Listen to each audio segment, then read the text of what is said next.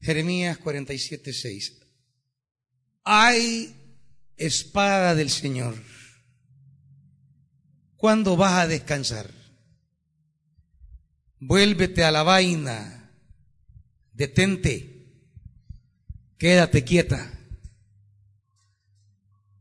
¿Cómo va a descansar si el Señor le ha dado órdenes de atacar a Ascalón y a la costa del mar? Padre, tomamos esta escritura esta noche para poder recibir del Espíritu la palabra que esta noche nos haga crecer en la fe, en la esperanza, en la confianza inquebrantable que tú eres el Señor, que tú reinas y que nada está fuera de tu control. Nada de las cosas que nos amenazan escapan a tu mano poderosa. Espíritu Santo, háblanos esta noche. En el nombre de Jesús. Amén. Siéntese, hermanitos. Estos dos versículos forman parte de un mensaje que el profeta envía respecto a los filisteos. Una de las naciones de los enemigos clásicos de Israel. Desde el tiempo de, de los jueces, los filisteos son el enemigo a vencer de Israel. Todos los jueces tendrán a los filisteos como sus adversarios. Usted lee todas las narrativas del libro de jueces, todas son contra los filisteos. Aparecen algunos enemigos también como los madianitas, pero en esencia son los filisteos los adversarios a derrotar. El último juez narrado por jueces, Sansón, pues su llamamiento tenía como destinatario los filisteos, derrotar a los filisteos. Para, para eso nació. Cuando le fue comunicado a la madre el nacimiento de Sansón, se le dijo muy claramente que el motivo por el cual él nacía era derrotar de manera definitiva a los fariseos, a, los filisteos, perdón.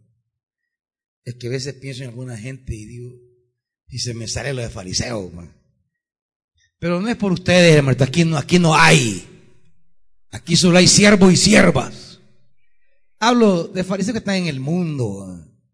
No aquí, por supuesto. Los filisteos, el enemigo por excelencia. Ya el versículo 1 dice, antes de que el faraón atacara Gaza, la palabra del Señor acerca de los filisteos vino al profeta Jeremías. Fíjese aquí, vamos a triangular los tres eh, sujetos, diríamos, los tres personajes o los tres componentes que formarán parte de este relato. ¿A quién se menciona primero? Faraón. Fíjese bien, hagamos tres esquinas. Faraón en una esquina. ¿Y qué hará Faraón? Atacar Gaza, que es una de las cinco ciudades principales filisteas. Por eso vamos a poner en esa esquina a Gaza y a los filisteos. Y vamos a poner en la esquina sobrante de ese triángulo al profeta Jeremías. Fíjese bien que hay tres esquinas que parecería no tengan ninguna relación. Faraón que ha subido desde el sur, Egipto, ha subido a atacar a la tierra de los filisteos. Ha, ha subido. Los filisteos, cuya enemistad mayor es con Israel y no contra Faraón. Y el profeta. ¿Y qué une a los tres, a los tres de este pasaje? ¿Qué los une? ¿Cuál es el vínculo de unión entre esos tres componentes que parecen no tener ninguna relación? Que parecen no encontrar ningún vínculo. ¿Qué les une? ¿Cómo? Este, este, esta hermana Juanita es bien observadora. Desde siempre en la escuela de predicadores ha sido muy observadora. La palabra. En el centro de ese triángulo hay algo que une a tres componentes aparentemente desconectados. Jeremías, los filisteos y Faraón son como tres figuras históricas que forman parte del escenario de la historia humana, pero que no tienen ningún vínculo. ¿Qué vínculo tendrá ese rey poderoso que quiere conquistar la zona de Canaán, comenzando por los filisteos?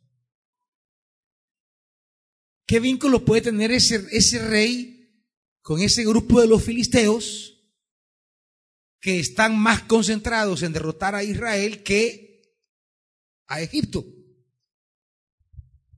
Y en ese conflicto de Babilonia, de, Egipto con Filistea, ¿qué tiene que ver Jeremías, el profeta de Dios? ¿Qué tiene que ver ahí? Hay algo que une toda la realidad humana desde el primer día de la creación hasta hoy, hermanitos. Y es que nada, nada escapa a la soberanía de la palabra de Dios. Nada. Por eso, tener una palabra, recibir una palabra, caminar sobre una palabra es la esencia de la fe.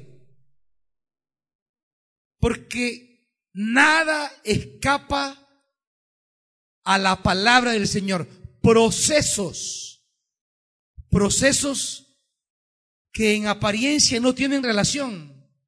Realidades históricas, situaciones políticas, situaciones financieras, situaciones personales, familiares, laborales, empresariales, cosas que aparentemente no están interconectadas, que no están interrelacionadas, que no guardan ningún vínculo entre sí la escritura nos dice esta noche que todas las realidades humanas tienen relación con la palabra del Señor. La palabra de Dios tiene señorío y autoridad en toda situación. Por eso usted no tiene que desanimarse o pensar que hay algo donde no reine la palabra de Dios.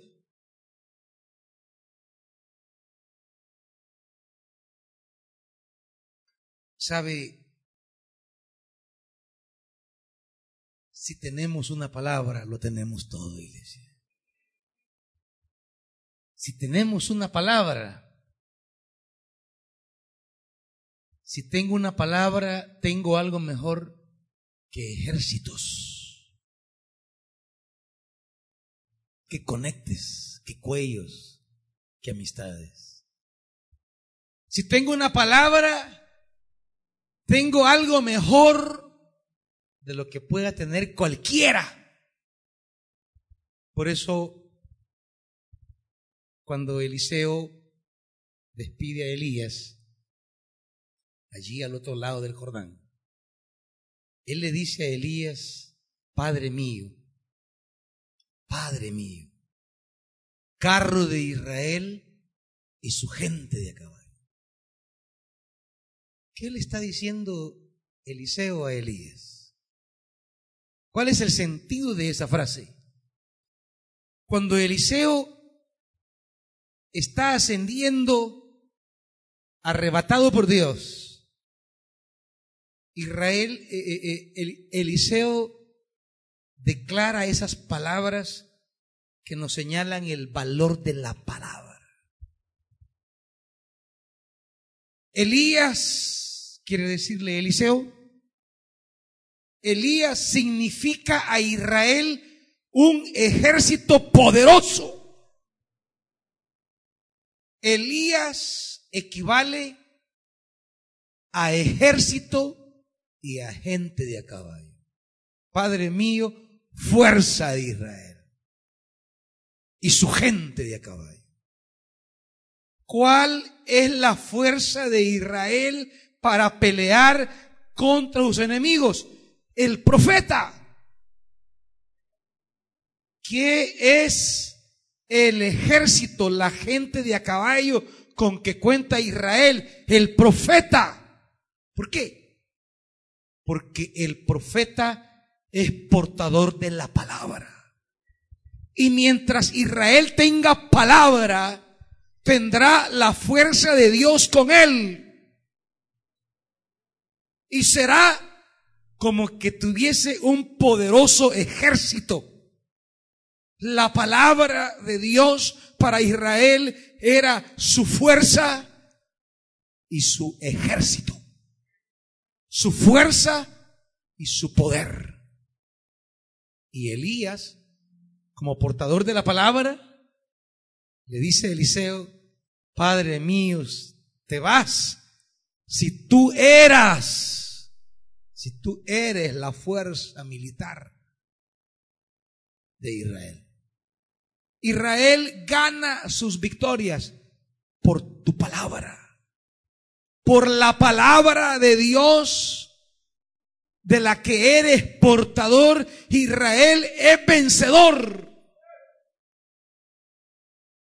es que Israel tenía lo que los otros pueblos no tenían, la palabra. Por eso dirá Pablo en, en, Romanos, acompáñame rápido,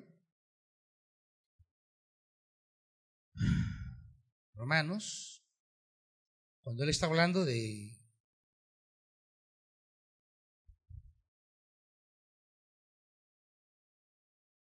los israelitas, dice capítulo 9,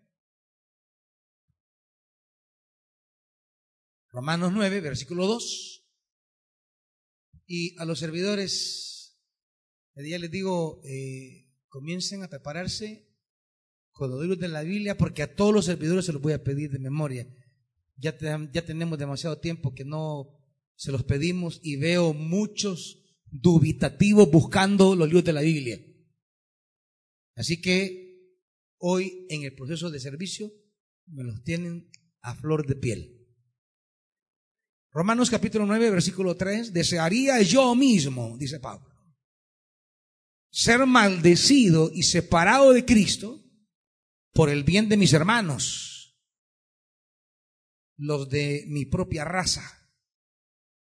El pueblo de Israel y dice, de ellos son la adopción como hijos, la gloria divina, los pactos, la ley y el privilegio de adorar a Dios y contar con sus promesas.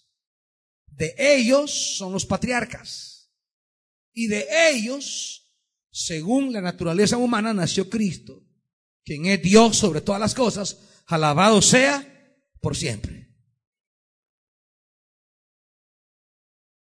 Ahora bien, no digamos que la palabra de Dios ha fracasado, dice Pablo. La palabra de Dios no ha fracasado. El tesoro mayor de Israel, el tesoro mayor de Israel era contar con la palabra.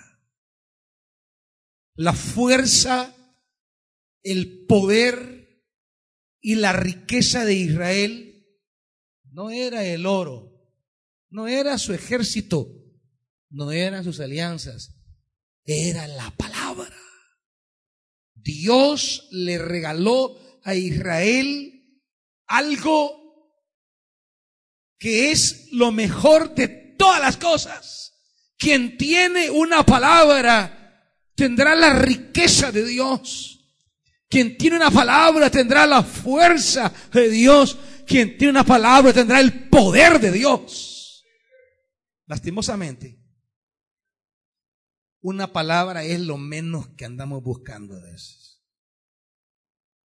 Frente a las luchas que enfrentamos en la vida, frente, frente a esa espada desenvainada que golpea y que a veces nos ataca, frente a esas situaciones que creemos que están fuera del poder de Dios, frente a esas realidades que creemos en las que Dios no tiene control, lastimosamente en lugar de buscar una palabra, nos ponemos a buscar alianzas humanas.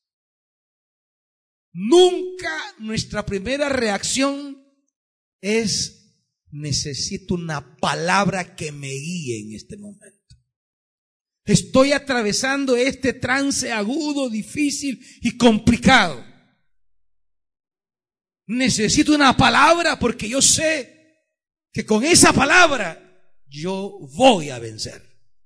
Por eso Israel en las horas que le allegaban los problemas difíciles, su reacción era, vayan donde el profeta y pregúntenle por esto. Hubo hombres de la Biblia, reyes, gobernantes, que entendían que ante las circunstancias adversas, el camino correcto es buscar una palabra. No andar buscando aliados. No andar buscando amistades humanas. Cheradas. Porque Israel siempre entendió que su tesoro era la palabra. Porque la palabra de Dios reina. La palabra de Dios decide las cosas. La palabra de Dios define el rumbo. La palabra de Dios marca nuestros pasos. La palabra de Dios determina el futuro. La palabra de Dios crea realidades nuevas que no las vemos ni las conocemos. Cuando la vida era un caos, la palabra aparece y dijo Dios, y dijo Dios, y dijo Dios, realidades que no existían llegan a existir por la fuerza de la palabra. Allí, cuando nuestra vida es un caos, es una oscuridad y es un desorden. Y no le hallamos punta ni cola a veces a la vida. Y no le vemos ni entrada ni salida. Y no vemos cómo se van a resolver las cosas. Iglesia, la palabra siempre es nuestra solución. En la palabra siempre estará nuestra salida. Siempre, iglesia. Puedes tener compadres en los Estados Unidos. Puedes tener amigos en Europa.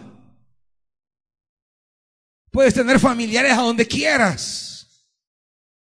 Pero lo que necesitas es una palabra. Porque lo que la palabra hace, no lo pueden hacer los hombres. Tu papá y tu mamá no lo pueden hacer. Sé que estás confiado a veces en tu papá o en tu mamá. Pero hay cosas en la vida que papá y mamá no pueden resolver. Pero la palabra sí puede resolverla. Buscas un compadre.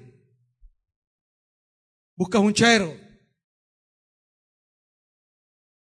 Un amigo. Aquel que te dijo escribime cuando tengas un problema. Iglesia, en los momentos más acuciantes de la vida, nadie está presente a veces.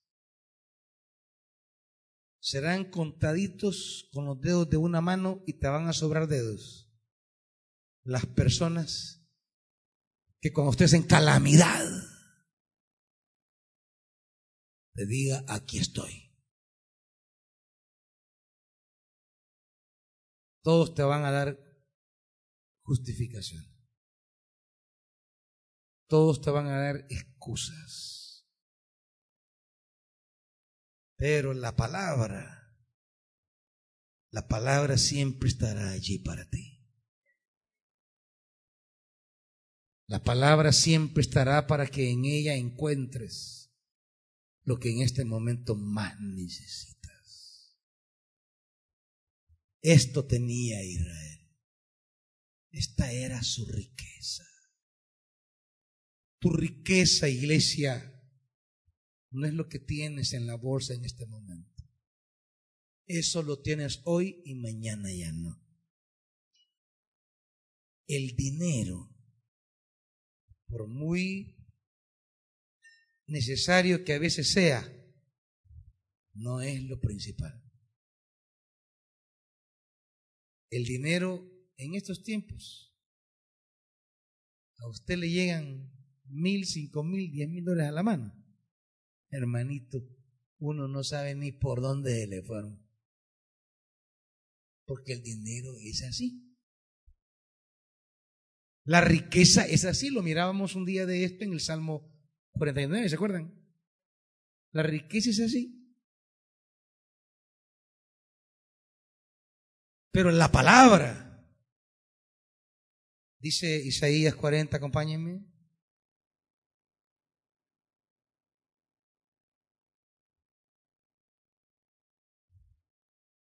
Isaías 40.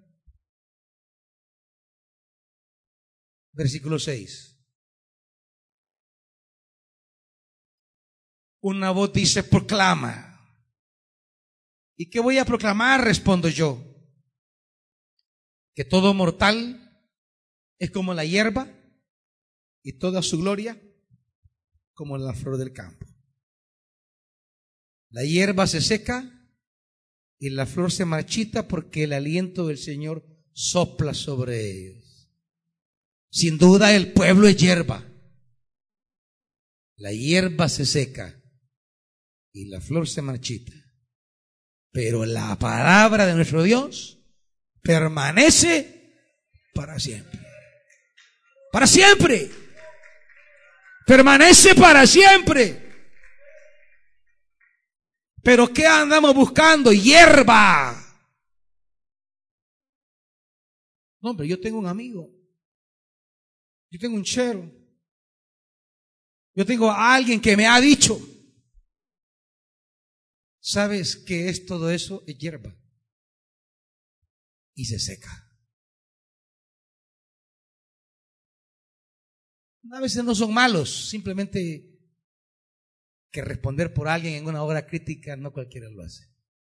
Pero quiere que te diga algo. La palabra es capaz de unir realidades que tú no puedes reunir.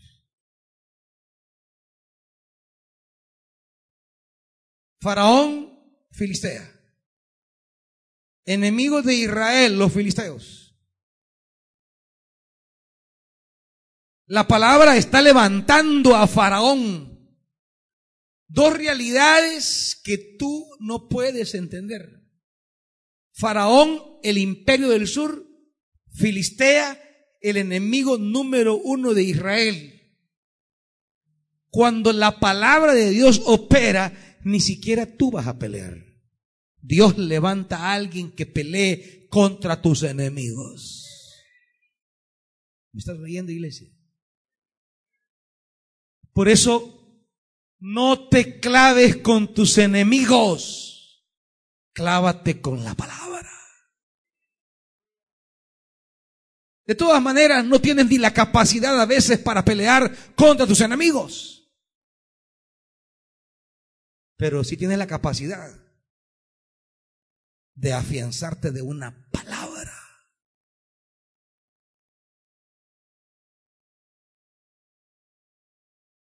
Los hombres de Dios en la Biblia que entendían, que entendían este misterio, este principio, y se vieron envueltos en, en momentos críticos. A veces querían resolver las cosas a su manera, actuando en sus fuerzas, actuando en sus pensamientos, en sus planeamientos humanos. Y de repente fracasaban sus esfuerzos. Y decía el rey, mandaba a su secretario y le decía, andaba del profeta, que nos diga qué debemos hacer. Que nos dé la palabra que vamos a seguir. Siempre que el pueblo quería revertir situaciones adversas, buscaba una palabra. Siempre que el pueblo quería reencontrarse en su amistad con Dios y en la paz y en la quietud, siempre buscaban una palabra, porque es la palabra la que trae todo esto. Por eso dice más atrás Isaías en el capítulo 30, proceda unas páginas, por favor.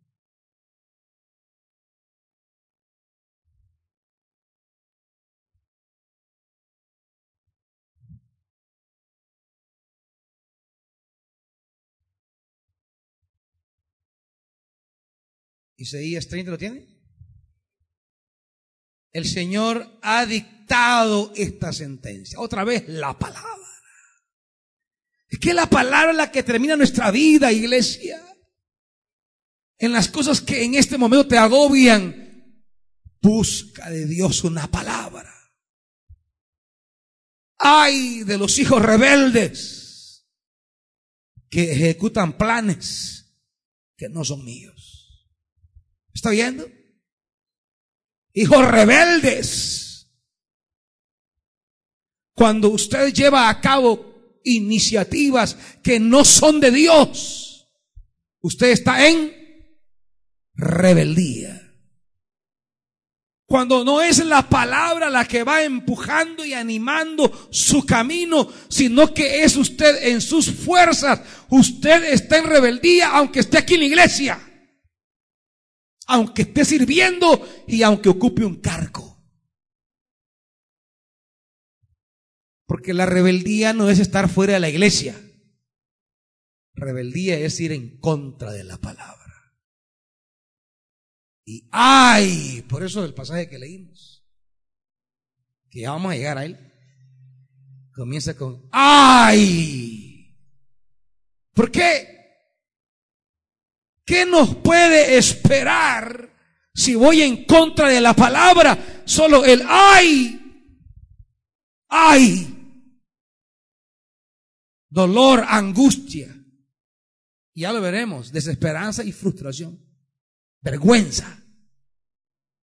Es que si la palabra de Dios es lo que hace nuevas todas las cosas, si la palabra de Dios es la que tiene la fuerza para sabernos llevar en contra del adversario más temible. Si la palabra de Dios es la que derrota enemigos tan destructivos. Si la palabra de Dios es la que trae mi sostenimiento, como ya lo veremos. Si la palabra de Dios es la que nos lleva de gloria en gloria, ¿Qué futuro nos espera si vamos en contra de la palabra?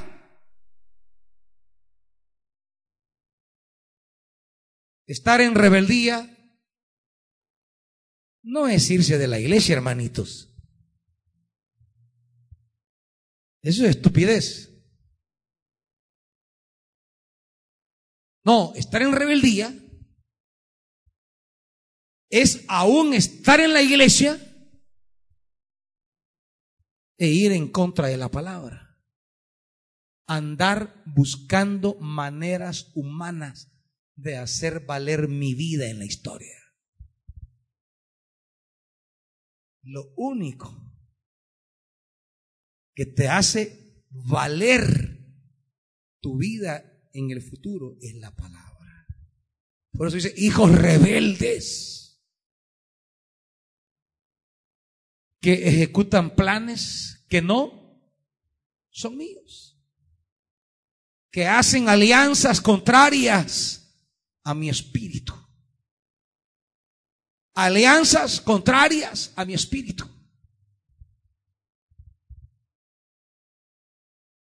¿Qué es estar en rebeldía?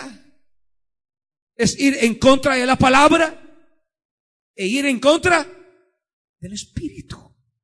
¿Y qué más tenemos sin eso? ¿Qué somos sin la palabra? ¿Qué somos sin el espíritu, iglesia? ¿Qué futuro tiene usted y sus hijos si va en contra de la palabra y en contra del espíritu? Haciendo alianzas contrarias a mi espíritu. Dos, que bajas a Egipto sin consultarme. Ese Egipto que Jeremías dice que la palabra lo está moviendo a destruir a Filistea. Imagínese, imagínese qué tontos somos. Es que cuando Pablo le llama a los gatos y le dice gatos estúpidos, tiene razón. Somos estúpidos muchas veces.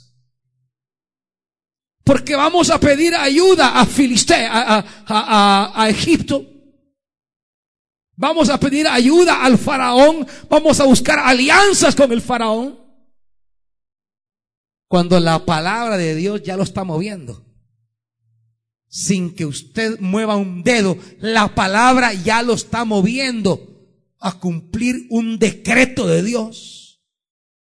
Y usted anda pidiendo ayuda a aquellos sobre quienes Dios ejerce soberanía y reinado. Es que, es que es una, es una tontera, hermanitos. Descienden a Egipto a pedir ayuda a Egipto. Cuando Dios está levantando a Egipto para cumplir sus decretos. Cuando Dios está levantando a Egipto para cumplir su palabra, para ejecutar su palabra, nosotros en lugar de unirnos a aquel y a aquello que mueve a Egipto, que es el Señor y su palabra, el Señor mueve a Egipto, su palabra mueve a Egipto y en lugar de afincarnos, afianzarnos, amarrarnos a esa palabra, andamos buscando la alianza humana. Tres, la protección de Faraón que será tu vergüenza el refugiarse bajo la sombra de Egipto es tu humillación. Aunque en Zoán tengas funcionarios y a Janés hayas enviado tus mensajeros, todos quedarán avergonzados por culpa de un pueblo que les resulta inútil, que no les brinda ninguna ayuda ni provecho, sino solo vergüenza y frustración. Esto es en lo que terminamos cuando andamos buscando las alianzas humanas. En vergüenza y frustración. ¿Por qué? Porque andamos buscando un pueblo que nos resulta inútil. O sea, nosotros en lugar de buscar lo útil, en lugar de acercarnos a, lo útil, en lugar de anhelar lo útil, que es la palabra, andamos buscando lo inútil. Y cuando ando buscando eso inútil, creyendo que es mi utilidad, por eso en la Biblia la palabra cambia al inútil en útil. Filemón, recuérdenlo. Este antes te era inútil, pero ahora te es porque la palabra cambia lo que es inútil en útil. Y nosotros en nuestras fuerzas andamos buscando lo que creemos que es útil y resulta inútil. Porque lo único que puede volver útil algo para mí es la palabra. La palabra es la fuerza que convierte lo inútil en útil. Y tus pensamientos y tus fuerzas humanas, a veces creyendo seguir lo útil, solo estás siguiendo lo inútil y haces cuentas alegres y haces tus números y dices, hoy sí, esto, esto, y de repente terminas en vergüenza y frustración. Peor de como estabas antes.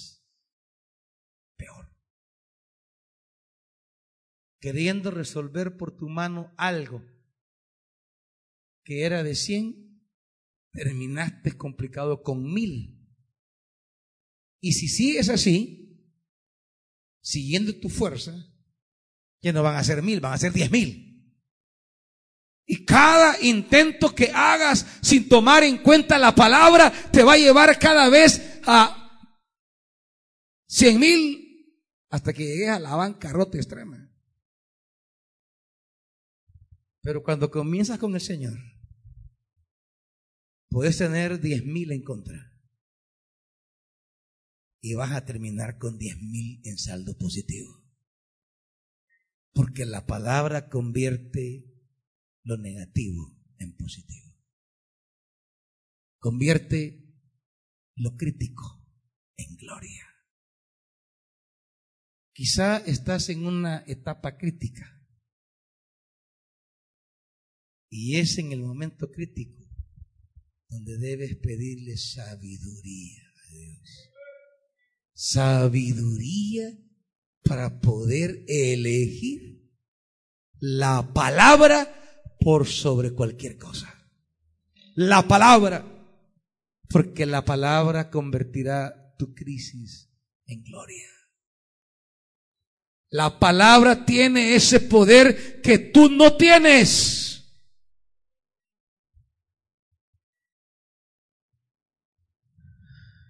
Volviendo a Jeremías, la palabra que une esas realidades que nosotros no podemos unir. Tus necesidades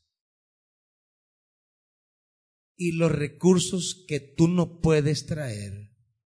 Tú no puedes, pero la palabra sí. Estarán en el sur, en el norte, en el este, el oeste, a saber.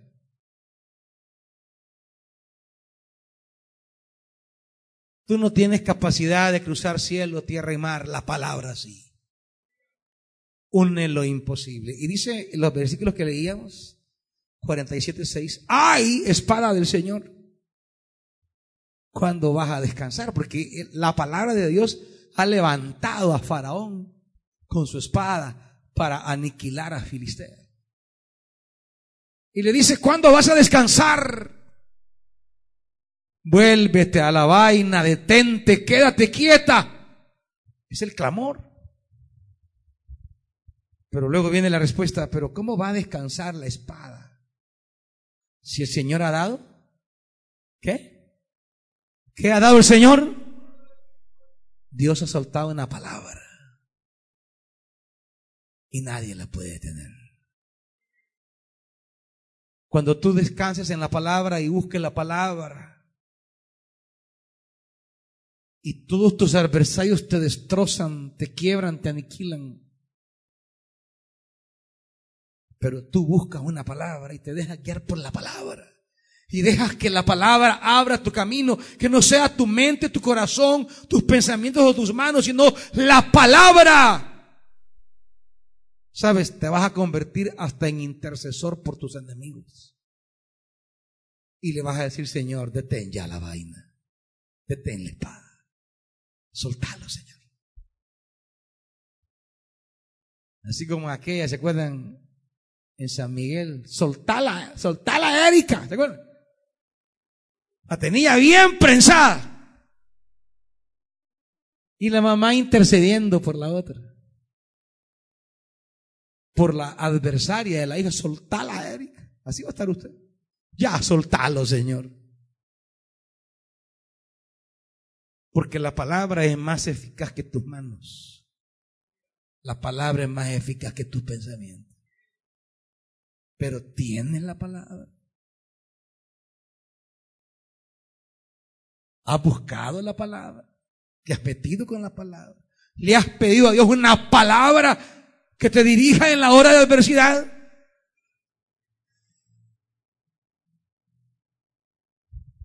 Acompáñeme a primer libro de Reyes.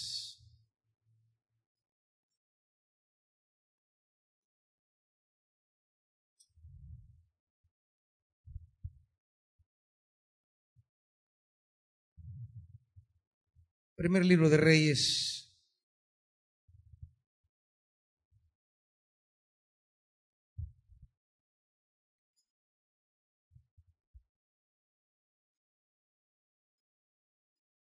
capítulo 17.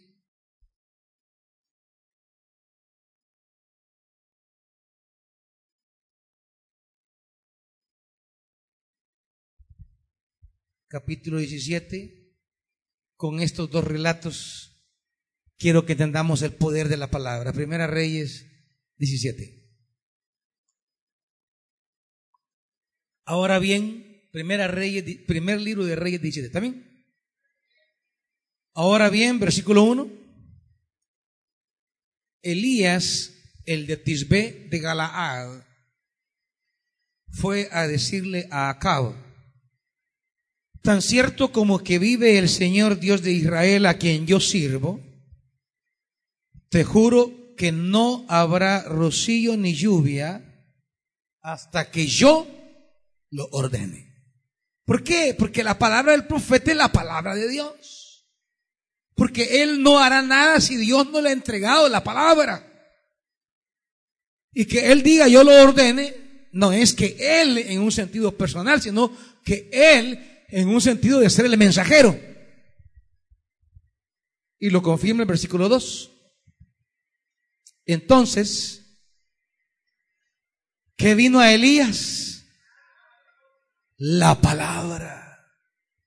Si tú quieres vencer un tiempo de sequía donde no hay rocío ni lluvia, tu salida es la palabra. Entonces la palabra vino a Elías y le dio este mensaje.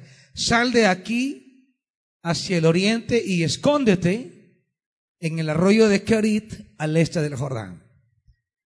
Beberás agua del arroyo y oigan esto y yo les ordenaré. ¿A quiénes? A los cuervos que te den ahí de comer. ¿Entiende, entiende lo paradójico de que los cuervos le den de comer? Si los cuervos no han de comer, los cuervos quitan la comida. Por eso dice, cría cuervos y te sacarán los ojos. No habla de su marido, oye hermana, no, no, no. Aunque usted pueda creerlo, no, no, no habla de eso. Pero la naturaleza del cuervo no es llevarle comida a nadie.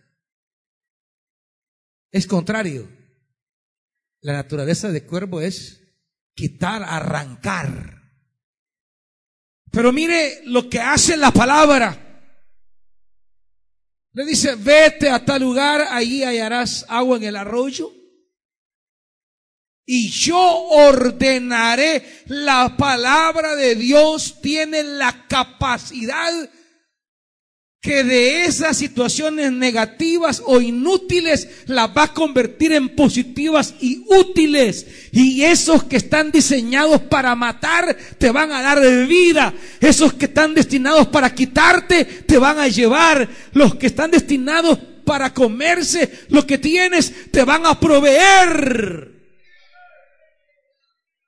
Dios cambia la naturaleza de aquello que te rodea y que es negativo. Dios puede cambiar la circunstancia que por definición te traerá muerte, pero la palabra la puede cambiar para que te traiga vida. La situación que tú creíste sería el acabose será el principio de cosas grandes. ¿Por qué? Por la palabra. La palabra hace que Dios ordene a los cuervos que te lleven comidita. A los cuervos. Ese es lo maravilloso de la palabra que hace que la gente que tú no pensaste, las situaciones que tú no creíste, las adversidades que tú no imaginaste se convertirán en la fuente de tu bendición. Aquello que era tu desgracia te llenará de gracia. ¿Por qué? por la palabra. Por eso recibe la palabra. Busca la palabra, acoge la palabra, porque la palabra cambia lo que es contrario a ti y lo vuelve favorable a ti. Esto es maravilloso, iglesia. Así que Elías se fue al arroyo de Querida. Hay que obedecer la palabra. Porque la palabra puede estar ahí, pero si te queda donde no tiene que estar, ¿De qué sirve? Se recibe la palabra para obedecerla. Así que Elías se fue y ahí permaneció conforme a qué? Y por la mañana y por la tarde, ¿qué? Los cuervos le llevaban pan y carne y bebía agua del arroyo. Mientras en aquellos, en esa sequía, ni pan, ni agua, ni carne, el hombre que llevaba la palabra y que obedecía la palabra, mañana y tarde, pancito y carne, mire. Nada que tortilla con sal. Pan y carne. Y agua del arroyo más puro del norte de Israel. ¿Pero qué? La palabra. La palabra.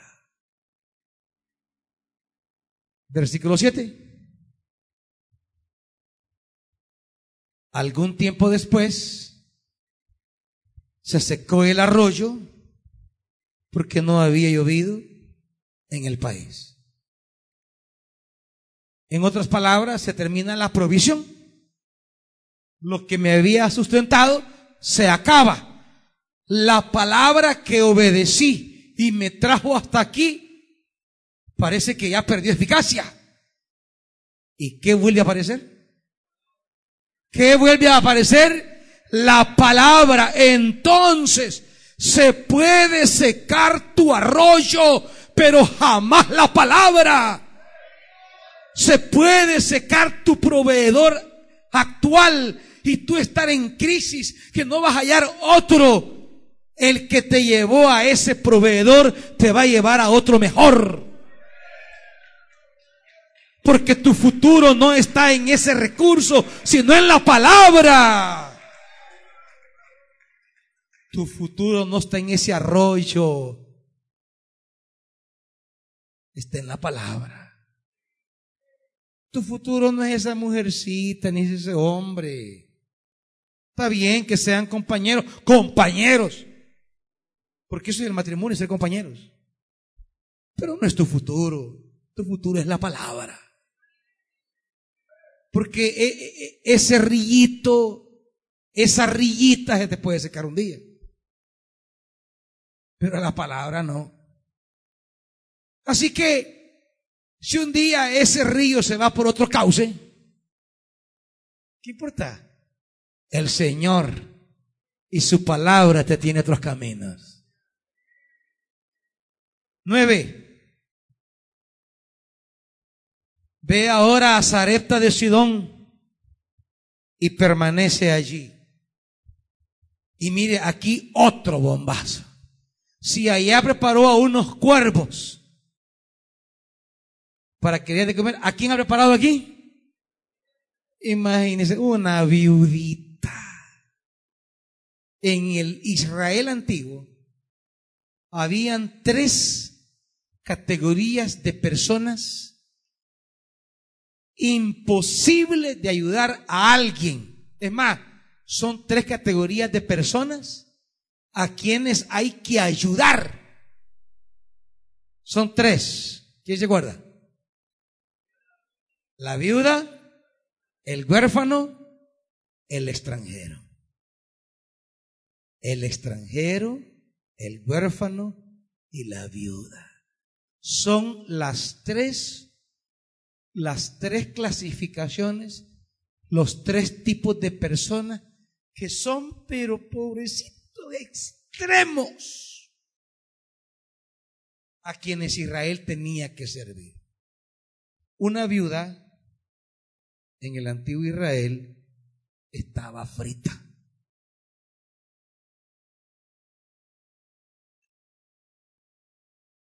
Porque una mujer en el antiguo Israel no podía tener nada a su nombre, nada.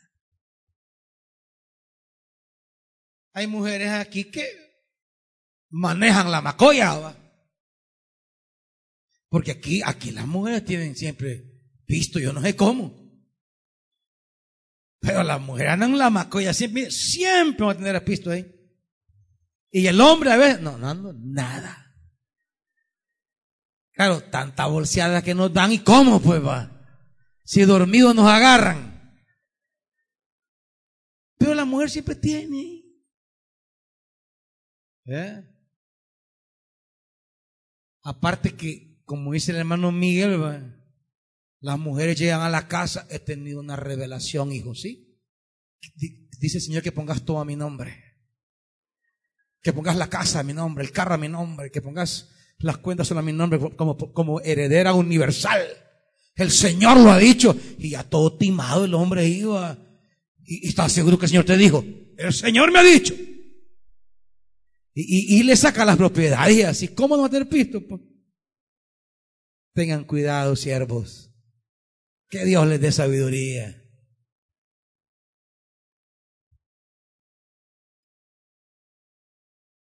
Dice, he preparado a una viuda. En el antiguo Israel, la mujer solo tiene acceso a la subsistencia según esté relacionada al varón. La subsistencia de la mujer nunca depende de ella misma. Siempre depende de su relación a un varón. Cuando es hija, su subsistencia depende del papá. El papá responde por ella. Cuando se casa, cambia la relación y ahora su subsistencia depende del esposo. Y si ya no tiene esposo, ella ya no puede regresar donde el papá.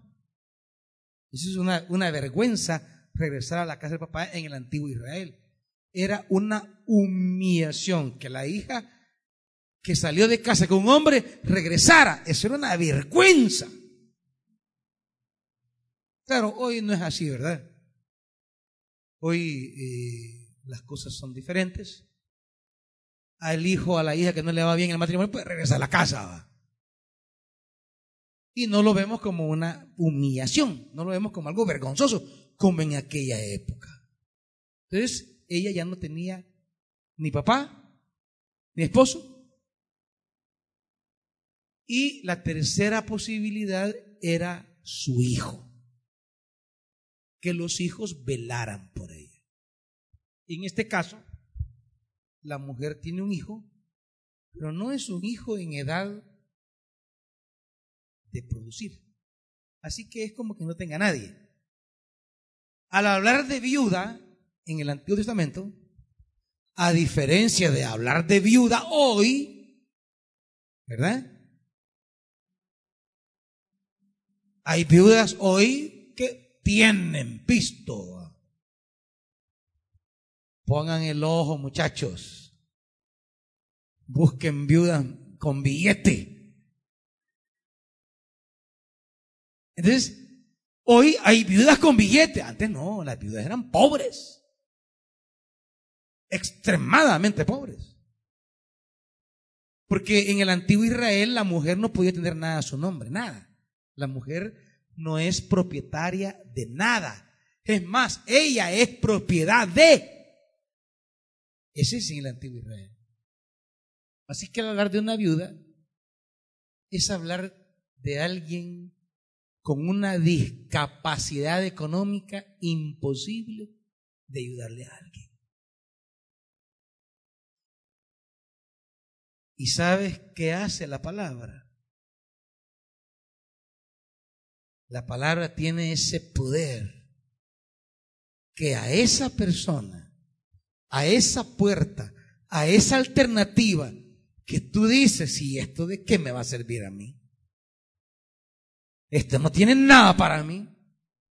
Eso es este es un momento paradójico que usted y yo no entendemos porque no captamos a fondo lo que significa esta palabra. Le he ordenado a una viuda que te dé de comer. Eh, eh, eh, en este parece un chiste. Es como que Dios esté jugando con Elías. Es lo mismo que el anterior. He ordenado a unos cuervos que te den de comer. Es casi un chiste. ¿Cómo, cómo va a ser que un cuervo me dé comer? Señor, sos chistoso. Pero como Elías ya sabe que ante la palabra no tiene que discutir. Como hombre de la palabra, obedece lo que la palabra dice y punto. Ahora ha ordenado a una viuda. Es como que usted esté diciendo, como que Dios le viene una palabra y le dice, mira, te va a ayudar fulano en tu problema. Y usted lo vuelve a ver y dice, sí, este, este está más quebrado que yo. Este me va a ayudar, Señor, pero si que este está peor, hombre. Eso le dice el Señor. La palabra tiene la capacidad de que Dios te va a sostener a través de quien tú menos piensas, a través de quien tú menos crees, la puerta que menos imaginas. Porque uno quisiera recibir una palabra, ¿verdad? He preparado a un millonario. Ah, qué bueno, sí, amén. He preparado a una vieja pistuda que te mantenga. Amén, Señor. Amén, dice Julio Pérez. Amén. Pero no va. Está, dormido Julito. No, he preparado a una viuda, pero pobrecísima, una paupérrima. He preparado. O sea, es tremendo esto. Elías sabe que es una contradicción. A las viudas se le dan de comer, no se les pide comida. Al necesitado se le ayuda, no se le quita. Pero Dios dice, no, esa viuda, yo le he ordenado que te dé de comer. Y como Elías era un hombre de la palabra, así, un hombre, bueno, esto no me escuaja, no me suena a mí, pero la palabra lo dice así se va. Y dice, así que se fue a Zarepta al llegar a la puerta de la ciudad. Bueno, y aparte de eso, no solo lo envía a una viuda, lo envía a Zarepta de Sidón. Lo envía a una ciudad que no es de Israel. Es una ciudad gentil cananea. Y, y, y, y, como una viuda. Para empezar, es viuda. Para seguir es incrédula, es pagana, es impía, es gentil. ¿Vale? Idólatra. Pero como la palabra hace lo que quiere y trabaja donde quiere y mueve a quien quiere, porque Toda la realidad humana está sometida a la autoridad de la palabra. Por eso dice Jeremías, pero si él ha dado una orden, ¿cómo va a descansar la espada? que sea pagana, no importa. Que es pobre, no importa. Si la palabra lo ha dicho, así será.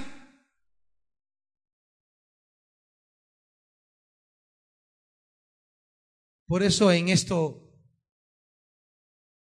nadie esté pensando que su bendición vendrá solo de hermanitos. No.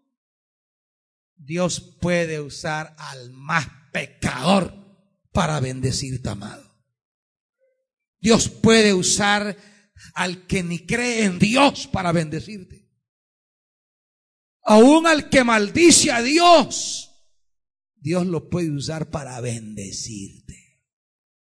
Así que no tengas miedo de dónde pueda venir tu bendición. Porque la palabra de Dios lo controla todo. La palabra de Dios reina sobre todo. Elías se fue y encontró a la viudita que recogía leña. Y él, con plena autoridad y convicción, le dice, por favor, tráeme una vasija con un poco de agua de beber. Le está pidiendo lo que más escasea a la viudita. Y mientras ella iba por el agua, él volvió a llamarla y mire, le agregó, como cuando llego a una casa y me dicen, pastor, ¿quiere café? Sí, por favor, con huevos, con tamal, con, con, pancito, con tortillita. O sea, le están ofreciendo café, pero él quiere un banquete. ¿va? Entonces, Elías, Elías es así también. ¿Verdad? Y, y le pide agua, pero mira, le dice, vení. Y la mujer se regresa, pero mira también, tráeme un pedazo de pan. Porque tengo sed y tengo hambre. Cualquiera que ve esta escena dice, qué viejo más timador, qué viejo más aprovechado, qué viejo más sinvergüenza.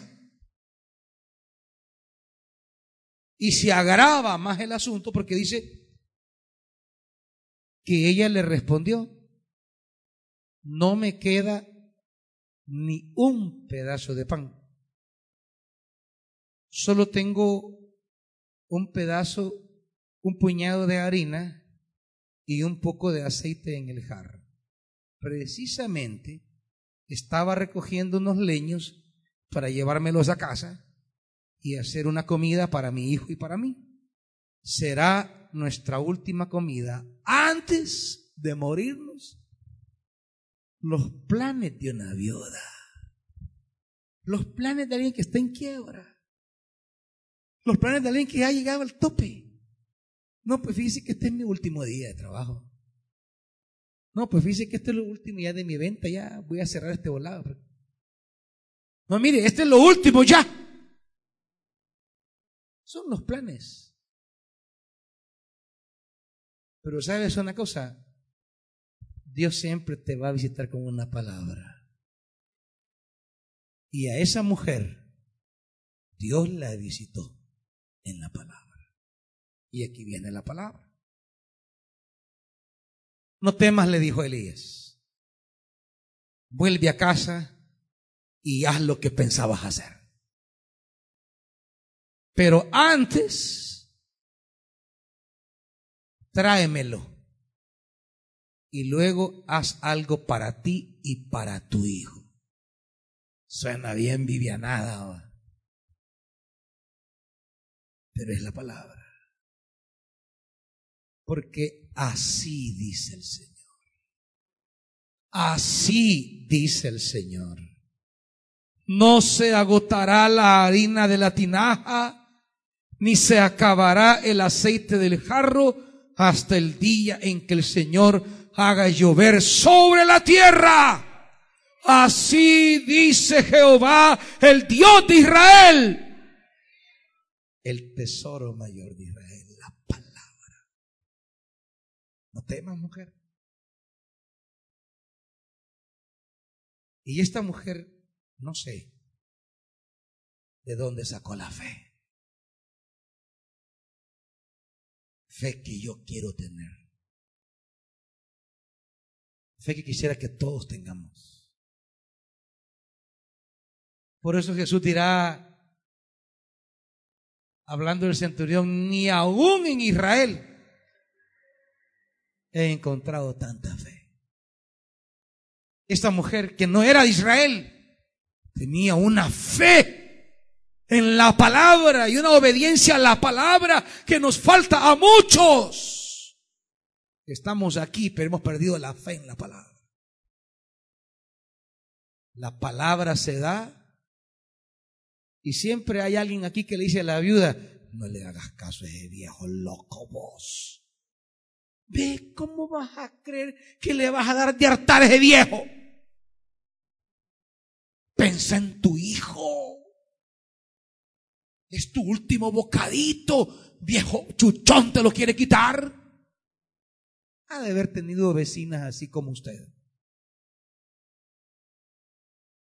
Ha de haber tenido ahí hasta familiares. ¿va? ¿qué vas a hacer, vos? Ah, que ahí el hombre me ha pedido pancito. Y se lo vas a dar. Si pues me ha dicho. Es más, me ha dado una palabra. No le creas a ese viejo, es que vos sos. Mala.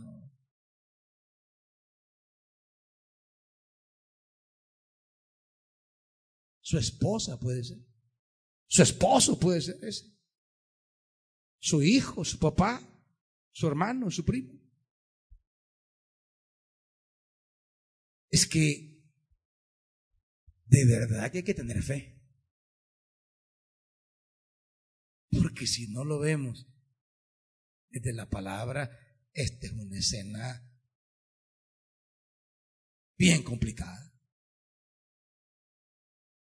Pero esta mujer me sorprende.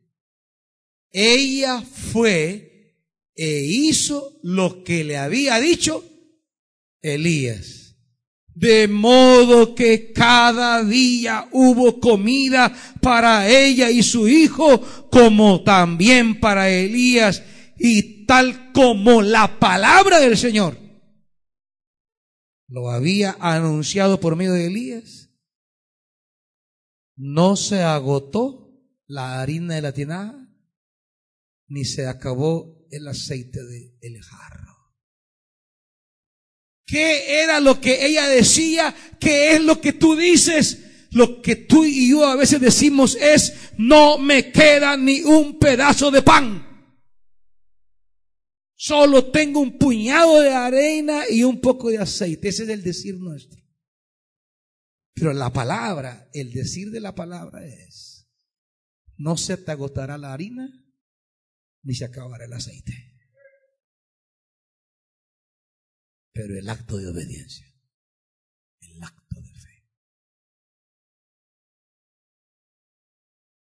Quizá tú estás diciendo, eh, mire, tengo lo último ya y se acabó esto y ya las peleé.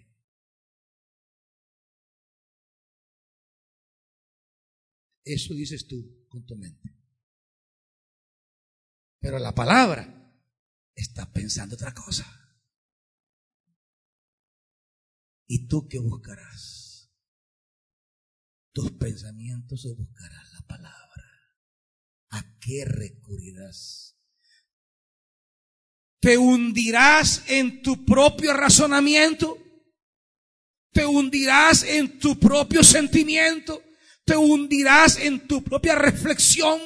¿Te hundirás y dirás, mire, solo voy a preparar la última comidita para sentarnos con mi hijo, comerla y morirnos.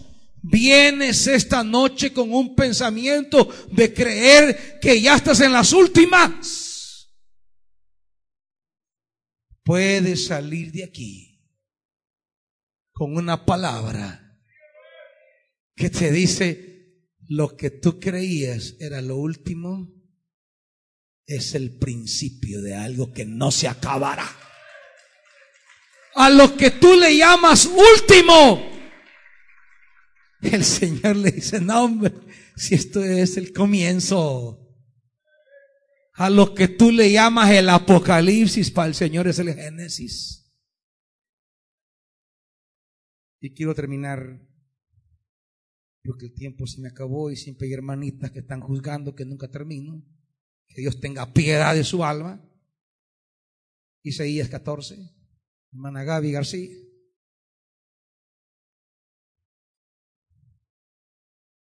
Isaías 14.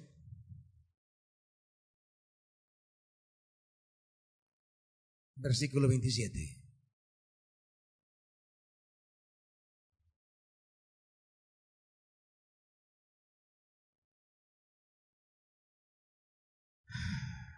Catorce veintisiete de Isaías. ¿Está ahí? Si lo ha determinado el Señor Todopoderoso, ¿quién podrá impedirlo? Si Él ha extendido su mano, ¿quién podrá detenerla? Esta profecía vino a Isaías el año en que murió el rey Acaz. Todos ustedes, filisteos, no se alegren de que se haya roto el bastión que lo golpeaba porque una víbora saldrá de la raíz de la serpiente. 30. Los más desvalidos padecerán como ovejas, los necesitados descansarán seguros. 31. Gime y grita puerta de la ciudad, ponte a temblar de miedo, Filistea entera, porque viene del norte una nube de humo y nadie rompe la formación. ¿Y qué respuesta se dará a los mensajeros de esa nación? Pues que el Señor ha afirmado a Sión y que ahí se refugiarán los afligidos de su pueblo. El Señor te afirmará, iglesia, tu familia y tus proyectos, y serás refugio para los afligidos. ¿Por qué no venimos delante del Señor a buscar aquello que hace que lo último se convierta en primero. La palabra. Pero tú tienes que darle el primer lugar a la palabra. Ven delante del Señor, hay una palabra. Hay una palabra para las cosas últimas que estás atravesando. Ven delante de Dios. Ven y pide una palabra porque te será dada. Pero ven ya. Si lo necesitas, ven porque hay una palabra. Aleluya. En tu enfermedad hay una palabra. En tu necesidad hay una palabra. En tu angustia hay una palabra. En medio de esas palabras que han llegado a tu puerta, a tu casa, hay otra palabra del Señor.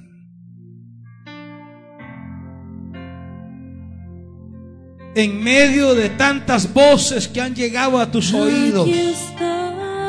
También hay una palabra del Dios de Israel. Palabra poderosa para ti. Te adoraré. Oh, sí. Aquí estás obrando. Lo que estás a punto de perder. Te adoraré. La palabra Te adoraré.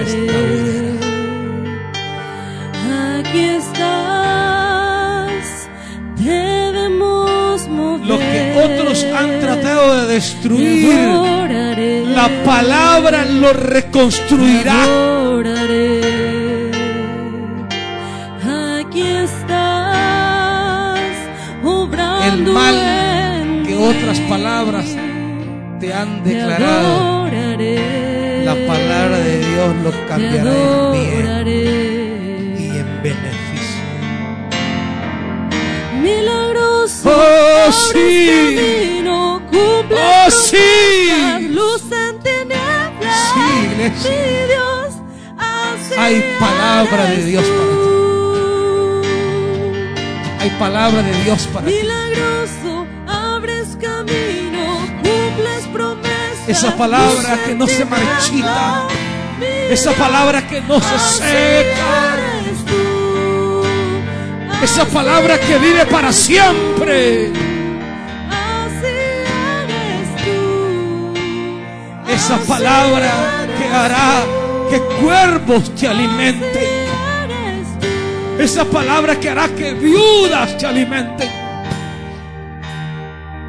Lo que tú menos pensaste, de donde tú menos imaginaste, de la persona que menos creíste, de la puerta que nunca se te ocurrió. De ahí Dios levantará tu sustento. Ahí Dios levantará Te adoraré. tu subsistencia. Sanando mi corazón.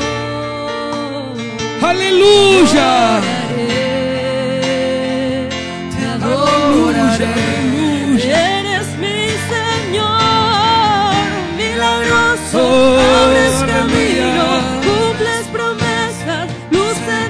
Él es el mismo. Su palabra es viva. Su palabra es verdad.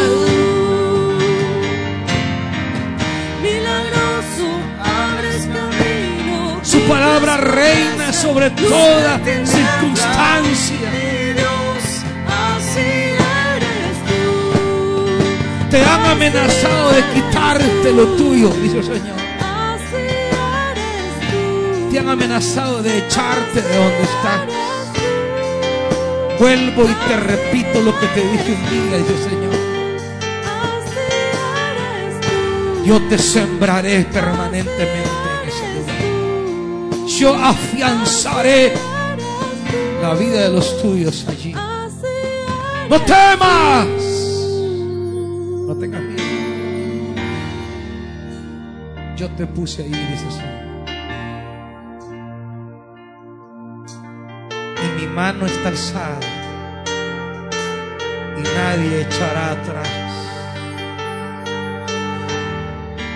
Nadie echará a perder lo que he decidido, dice el Señor.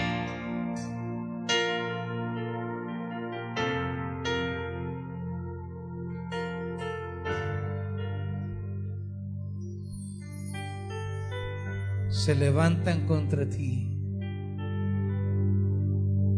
pero saldrán huyendo, porque mi palabra los pondrá en fuga, dice el Señor.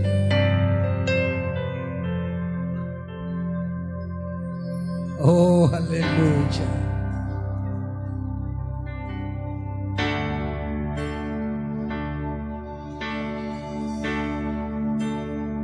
Y se han levantado contra ti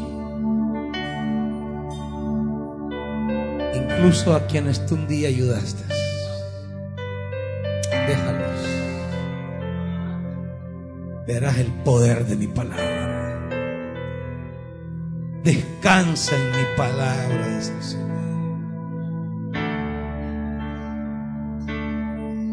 Señor, estoy aquí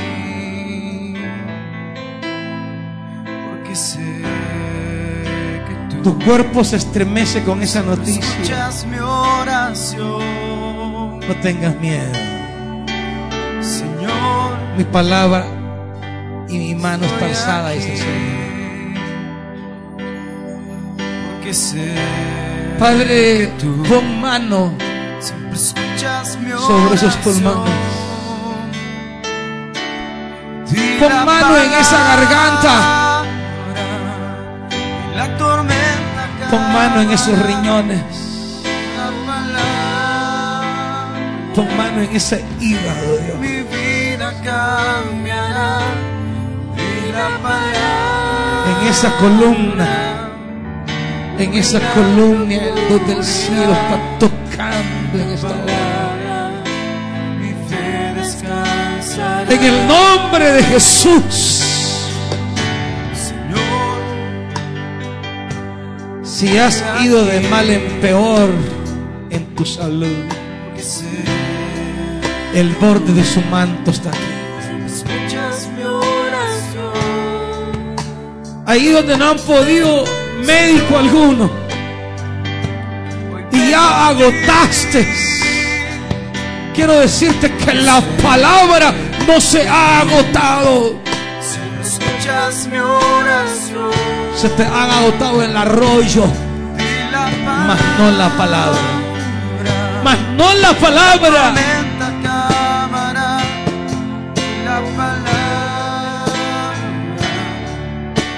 La mano de Dios en tu rodilla ahora.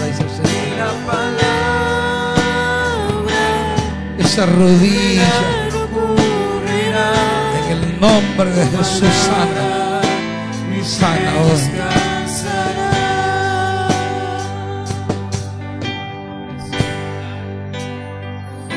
En ese negocio que crees que ha llegado a su final. No, no. No. Dios es siempre Dios de comienzos. De cosas nuevas. De nuevos principios. Lo que crees es lo último que te queda.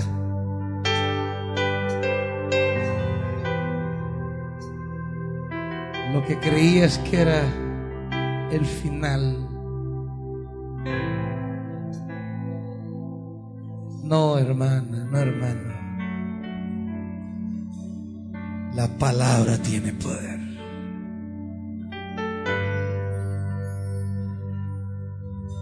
La palabra tiene poder. Donde parece que todo se acaba, es donde todo comienza, iglesia. Donde parece que todo se termina, es donde apenas empieza la cosa.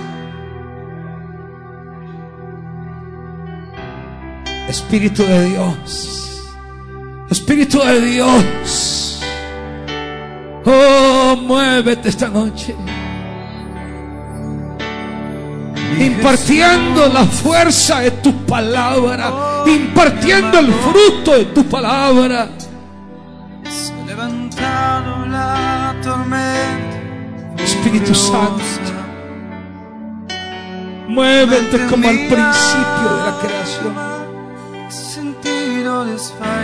Espíritu de Dios, sopla como en aquel valle de huesos secos.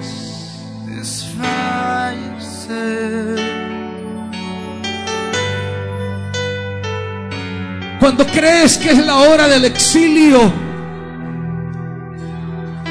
la palabra te trae retornos. En la más horrenda tormenta. Oh, Tomó mi mano y sobre las olas Aleluya. me sostuvo. En la más horrenda Donde crees que lo has perdido. Estás empezando a ganar. Espíritu Santo, en el nombre de Jesús, muévete en la vida de tu pueblo.